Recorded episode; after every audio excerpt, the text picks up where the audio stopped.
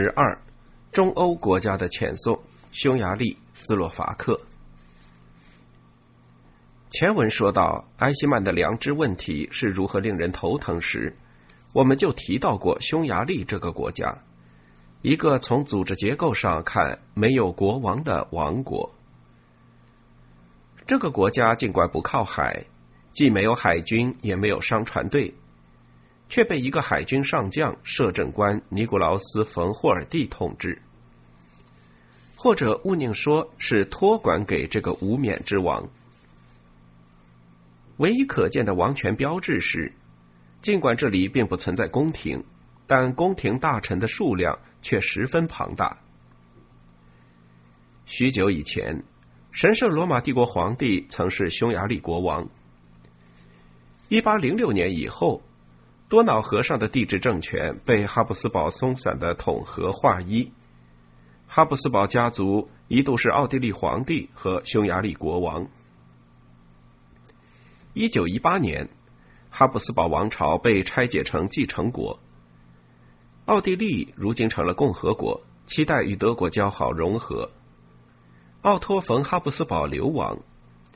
凶狠的民族主义者马扎尔人永远不再承认他是匈牙利的国王，而另一方面，匈牙利人的王室甚至都没有被写入历史记忆。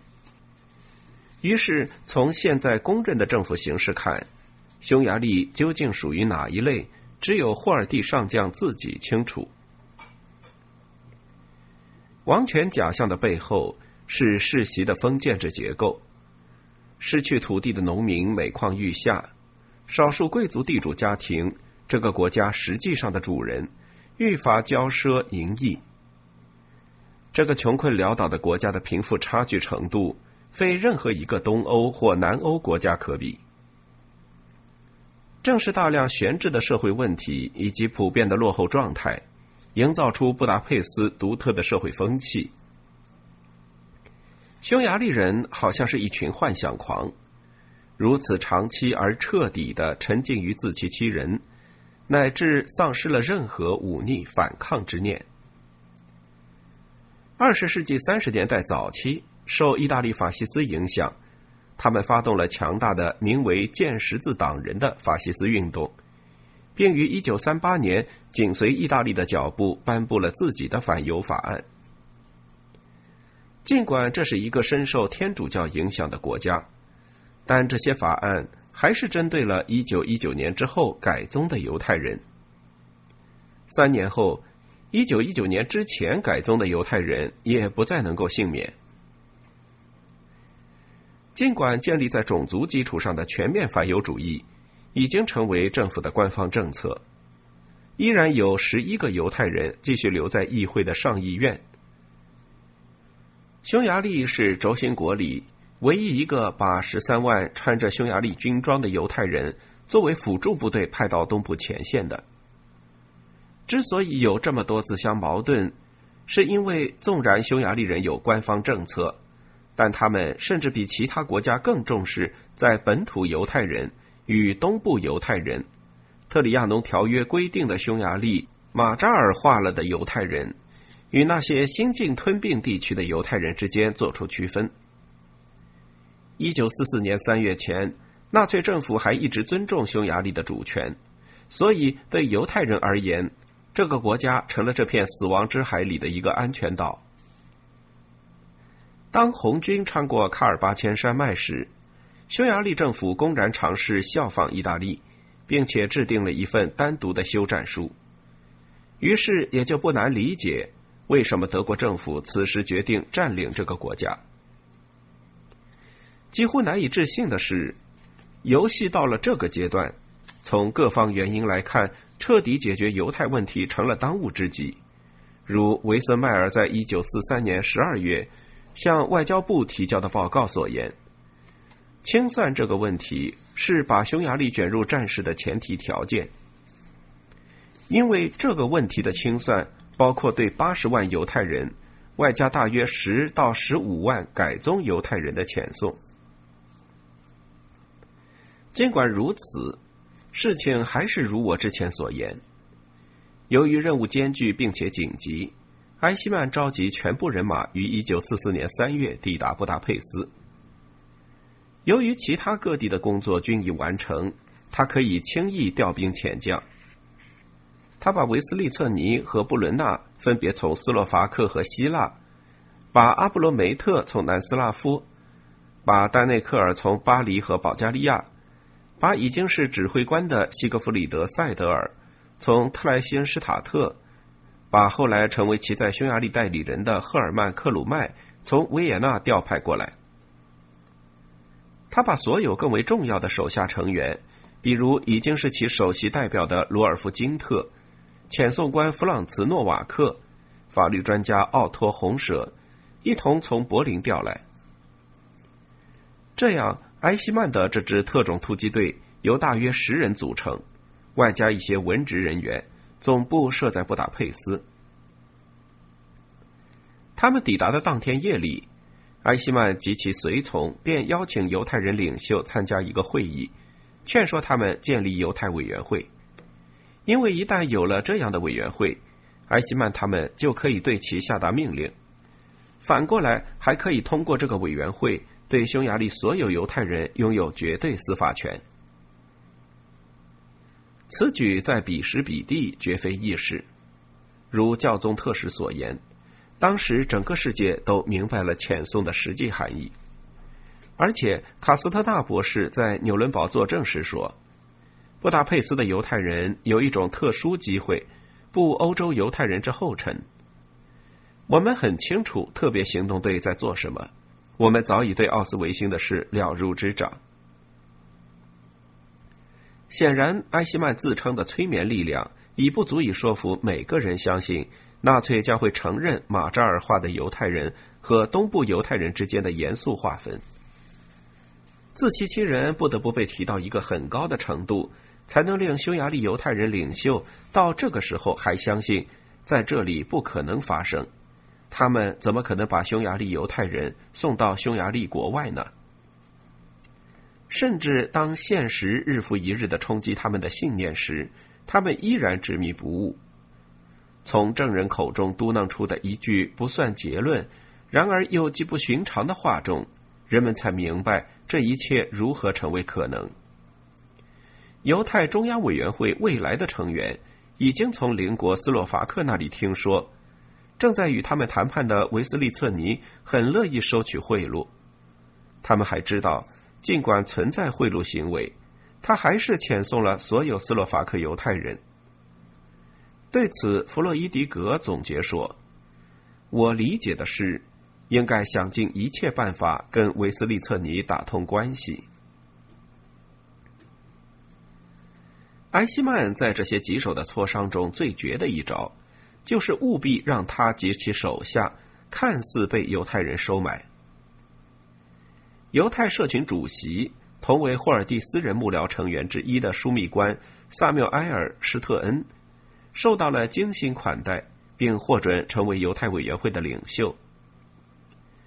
当他们被要求奉上打字机、镜子、女士内衣、古龙水、画家让安东尼华托的真迹、八架钢琴时，施特恩以及犹太委员会的其他成员倍感安心。尽管其中七架钢琴被诺瓦克上尉客客气气的还了回来，他说：“不过，先生们，我可不是想开钢琴店。”我只是想弹弹钢琴而已。埃希曼本人则参观了犹太图书馆和犹太博物馆，并向每个人保证，目前所有措施都是暂时性的。收受贿赂首先是个幌子，但很快就假戏真做，尽管并没有达到犹太人的期望。在世界上的任何地方。犹太人都从来没有花过这么多钱去做一笔毫无希望的生意。用奇怪的卡斯特纳先生的话来说，就是一个为保全自己和家人性命而胆战心惊的犹太人，对金钱已经完全没有任何概念了。菲利普·冯·弗洛伊迪格的供词，以及曾作为匈牙利犹太抵抗组织“犹太复国主义救济与救援委员会”代表的。约埃尔布兰德的证词，都证实了卡斯特纳的说法。克鲁麦于一九四四年四月从弗洛伊迪格那里收到不下二十五万美金，而单是为了获得面见维斯利策尼以及党卫军反间谍组织人员的特权，救援委员会就支付了两万美金。在这次会面中，所有与会者都额外获得一千美金的小费。维斯利策尼再次提出所谓的欧洲计划。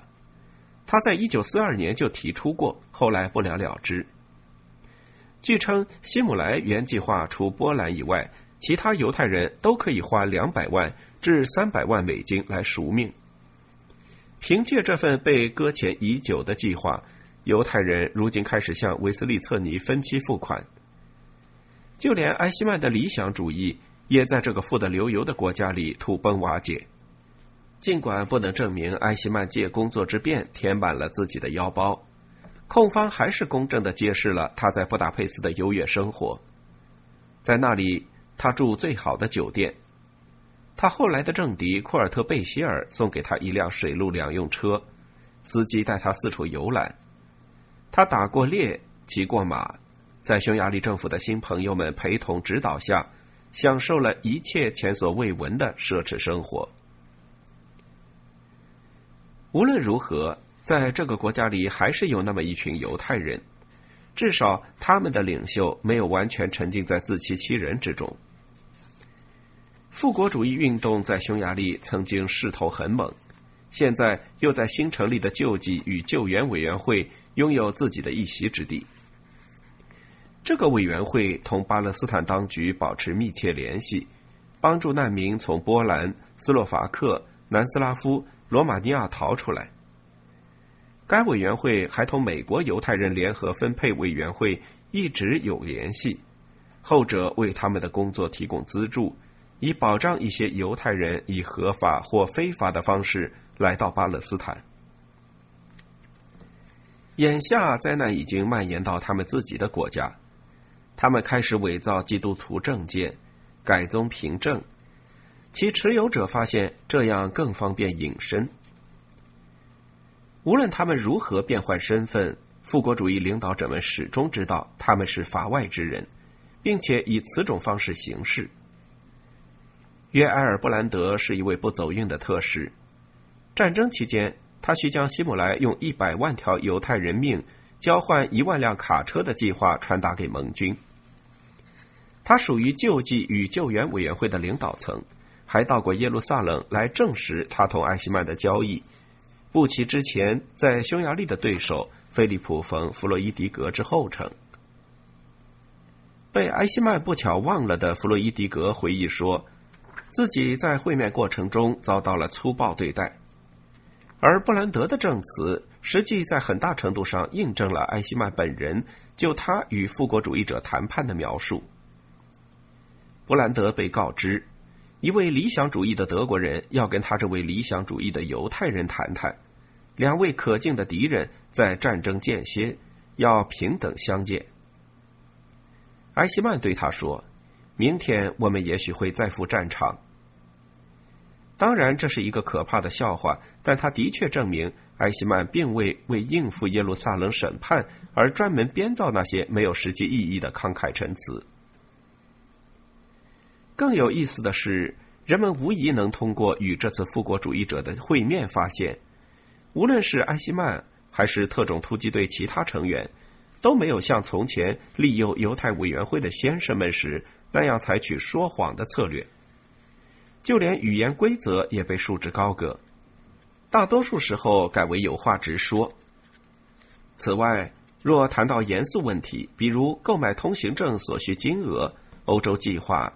人命换卡车等等，不仅埃希曼，每个相关人员无疑都要求助于复国主义者。原因在于救济与救援委员会拥有必要的海外关系，并且可以更轻而易举的弄来外汇，而犹太委员会的成员们，除了那个并不可靠的执政官霍尔蒂之外，便再也没有别的靠山。另一个日益浮出水面的事实是。匈牙利的复国主义高层人物得到了比颁给犹太委员会成员的普通临时豁免权更高级别的特权，复国主义者们可以随心所欲的自由通行，可以不必佩戴大卫星。他们获准参观匈牙利集中营。后来，救济与救援委员会创始人卡斯特纳博士甚至不必出示证明他犹太人身份的证件，就可以往返纳粹德国。埃希曼有了在维也纳、布拉格、柏林的经验，不到两星期就轻车熟路的建立起了犹太委员会。现在的问题是，他本人能否在如此重要的行动上指望匈牙利官方的援助？这对他本人是一个全新的尝试。从常规程序来看，外交部及其代表应该为他做好协调。这一次，则是新任的帝国特使埃德蒙·维森迈尔博士。埃希曼本应向此人派遣一位犹太顾问，他自己显然没有这个兴趣，因为这个职务顶多官至上尉，而他则已是中校，官高两级。他在匈牙利的最大成就是建立起了自己的关系网，主要成员有三个人：拉斯洛·安德烈，他的反犹主义令霍尔蒂称他为疯子。此人最近被任命为内政部主管政治犹太事务的副部长。拉斯洛·鲍基同为内政部副部长，执掌匈牙利警察。警察中校费伦奇直接负责遣送事务。在他们的协助下，埃希曼能够确信，无论是签发紧急指令，还是在边省建立犹太集中营，都将于瞬间完成。由于此事关系到大约五十万人的遣送，他们同德国国家铁路官员在维也纳召开了一次特别会议。奥斯维辛的赫斯从他的直属上司经济管理总局的里夏德·格吕克斯将军那里得到计划。命令新建一条铁路线，好把车厢直接开到焚尸炉几十米开外的地方。配给给毒气室的死亡突击队人数从二百二十四人增加到八百六十人，以便每天对六千至一万两千人实施屠杀。一九四四年五月，火车抵达之时，只有极少数有劳动能力者被挑出来当苦工。被分配到克鲁伯位于奥斯维辛的熔炼厂。克鲁伯新建的贝尔塔工厂位于布雷斯劳附近。他们用尽一切办法聚敛犹太劳动力，而这些人的工作条件较之于死亡营有过之而无不及。匈牙利的整个行动持续了不到两个月，七月初戛然而止。首先得感谢犹太复国主义者，让这段故事。比犹太人所受的任何一笔灾难都更加广为人知。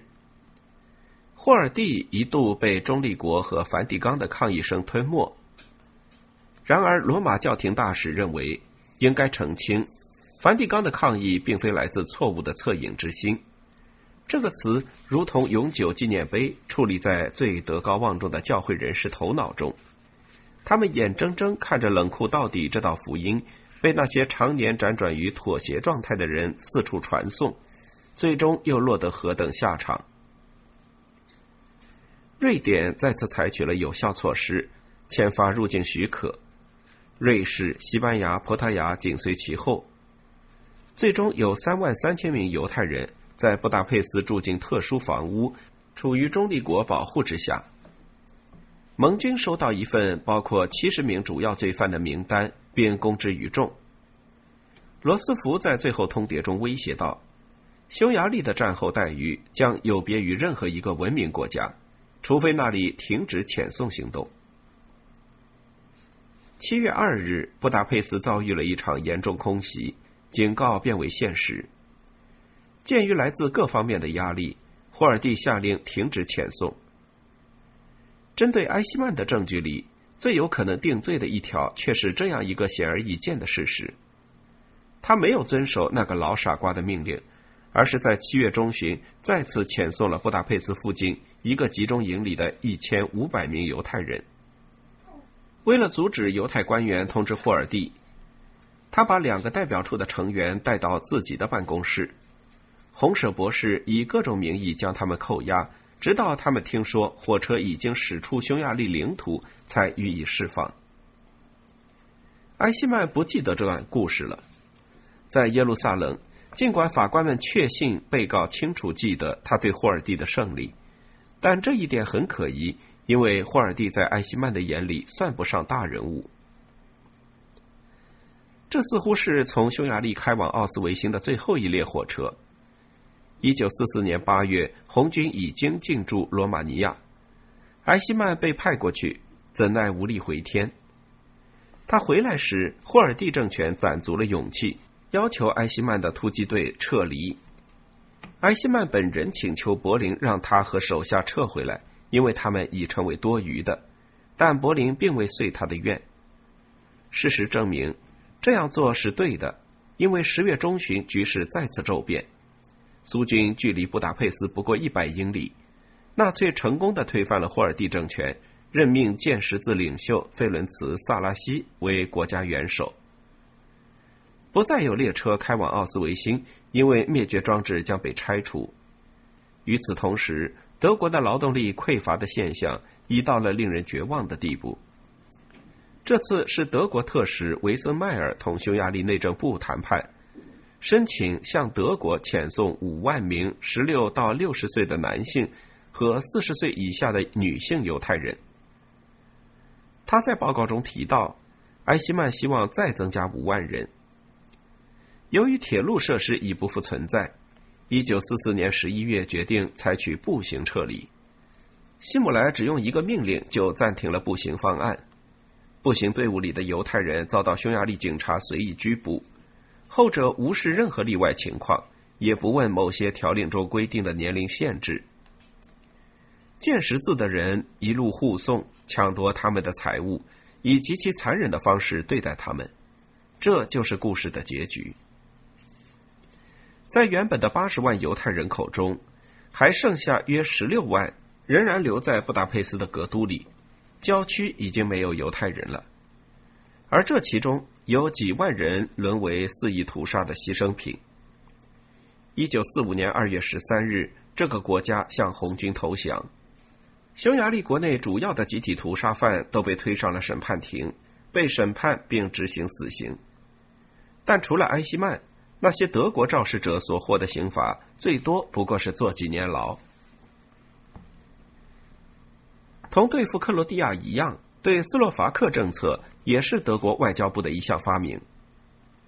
早在一九三九年三月，德国占领捷克斯洛伐克之前，斯洛伐克人就已经来柏林商议他们的独立问题。当时，他们向戈林承诺，他们会忠诚的追随德国的脚步处理犹太问题。不过，那是在一九三八至三九年的冬天，尚无人知晓最终解决这类事。这个拥有大约两百五十万农业人口以及九万犹太人的弹丸之国，原始、落后、笃信天主教。当时，他由天主教神父约瑟夫·蒂所统治。就连这里的法西斯运动赫林卡卫队也裹藏在天主教外衣之下。这些穿长袍的法西斯分子，或者叫法西斯式的神职人员，无论在处事风格还是行动内容上。都不同于他们的德国主子所奉行的最新式种族主义。在斯洛伐克政府里，只有一个现代反犹主义者，那就是埃希曼的好朋友内政部长萨诺马赫。其他所有人都是基督徒，或者自认为是基督徒。而纳粹从原则上讲，当然像反犹一样反对基督教。在斯洛伐克。作为基督徒，不仅意味着他们认为有必要强调在改宗和未改宗犹太人之间进行区分，还意味着他们还在以中古的思维方式思考整个事态。对他们来说，解决方案包括驱逐犹太人、没收财产，但并不包括实施系统性的灭绝，尽管他们不介意偶尔为之的杀戮。犹太人最大的罪孽。并不是他们属于一个异类种族，而是因为他们富有。斯洛伐克犹太人按照西方标准算不上富有，但当五万两千名犹太人因身家超过两百美元必须公布财产时，全部财产累计达到了一亿美元。在斯洛伐克人眼里，犹太人个个都是大富翁。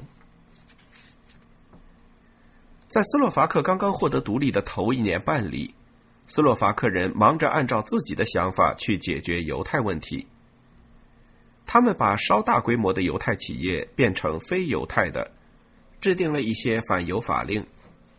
用德国人的眼光来看，这一法令具有根本性缺陷，因为它豁免了1918年之前改宗的犹太人。他们还计划遵循波兰总督府的模式建立格都，并且动员犹太人参加强制劳动。很早的时候，1940年9月。迪特尔·维斯利策尼上尉被指派为他们的犹太问题专家，被安排在布拉迪斯拉法的德国使馆。埃希曼一度极为仰慕这位保安局的上司兼朋友，如今两人关节相同。维斯利策尼因未婚无法得到提拔，因此一年之后，埃希曼就后来居上，成了他的上级。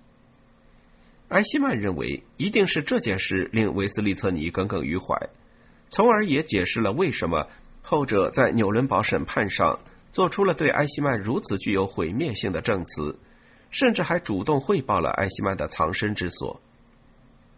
不过，这个说法也值得怀疑。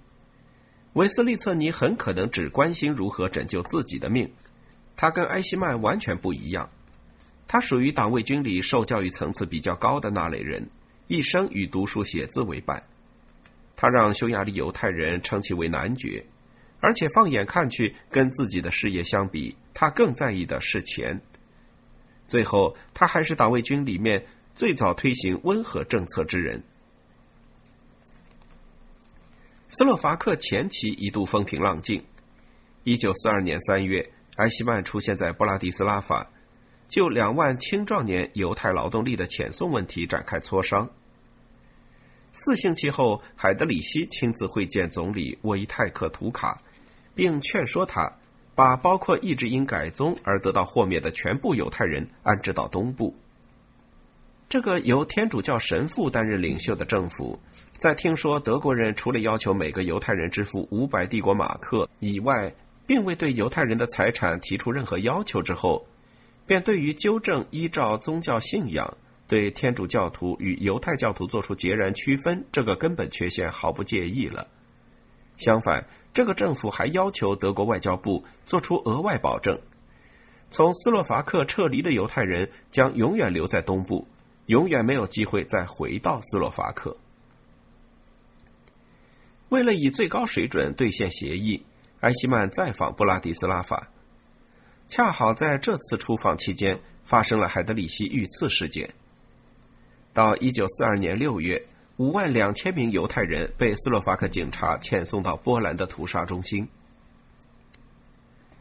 此时，斯洛伐克境内仍有大约三万五千名犹太人，而且他们全都属于本应得到豁免的范畴：改宗犹太人及其父母，某些行业协会的成员。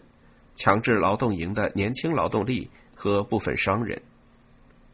这时，大多数犹太人已经得到重新安置。布拉迪斯拉法的救济与救援委员会作为匈牙利犹太复国主义团体的姊妹组织，成功收买了维斯利策尼。后者承诺会协助放缓遣送速度，并提出所谓“欧洲计划”。这个计划后来又在布达佩斯提出过。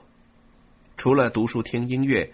当然，还有伸手接住他能得到的一切好处。这个人不可能做过任何事。不过，恰在此时，梵蒂冈告知天主教神父重新安置的真正意义。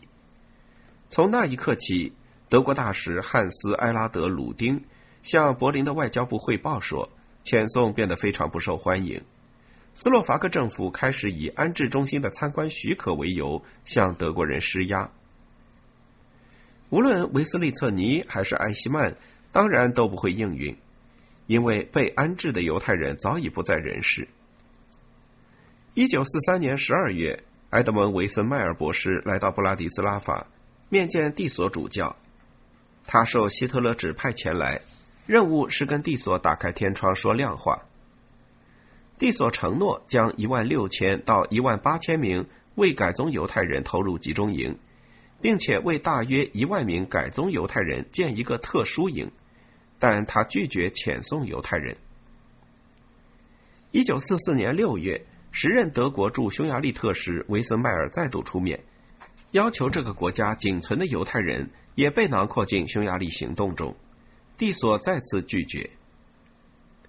一九四四年八月，红军大举压境，一场酝酿成熟的起义在斯洛伐克爆发，德国人占领了这个国家。此时，维斯利策尼在匈牙利很可能已经不再可靠。帝国保安总局派遣阿洛伊斯·布伦纳到布拉迪斯拉法逮捕并遣送余下的犹太人。布伦纳首先逮捕并遣送了救济与救援委员会官员，然后这一次是在党卫军的武装部队的协助下，遣送了另外一万两千到一万四千人。一九四五年四月四日。当苏联人抵达布拉迪斯拉法时，这里大概还有两万名犹太人在这场灾难中得以幸存。